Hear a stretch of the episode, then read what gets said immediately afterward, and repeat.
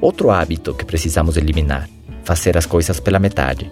Já perceberam que as pessoas que não progridem em suas vidas não dão ao seu 100%?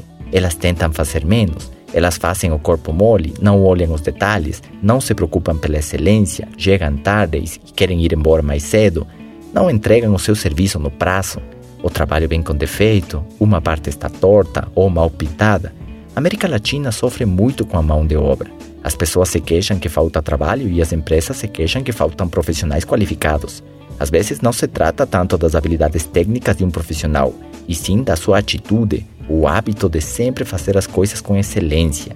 E isso faz falta no mercado, hoje mais do que nunca, porque a maioria das indústrias já criaram sistemas e protocolos para fabricar ou distribuir seus produtos.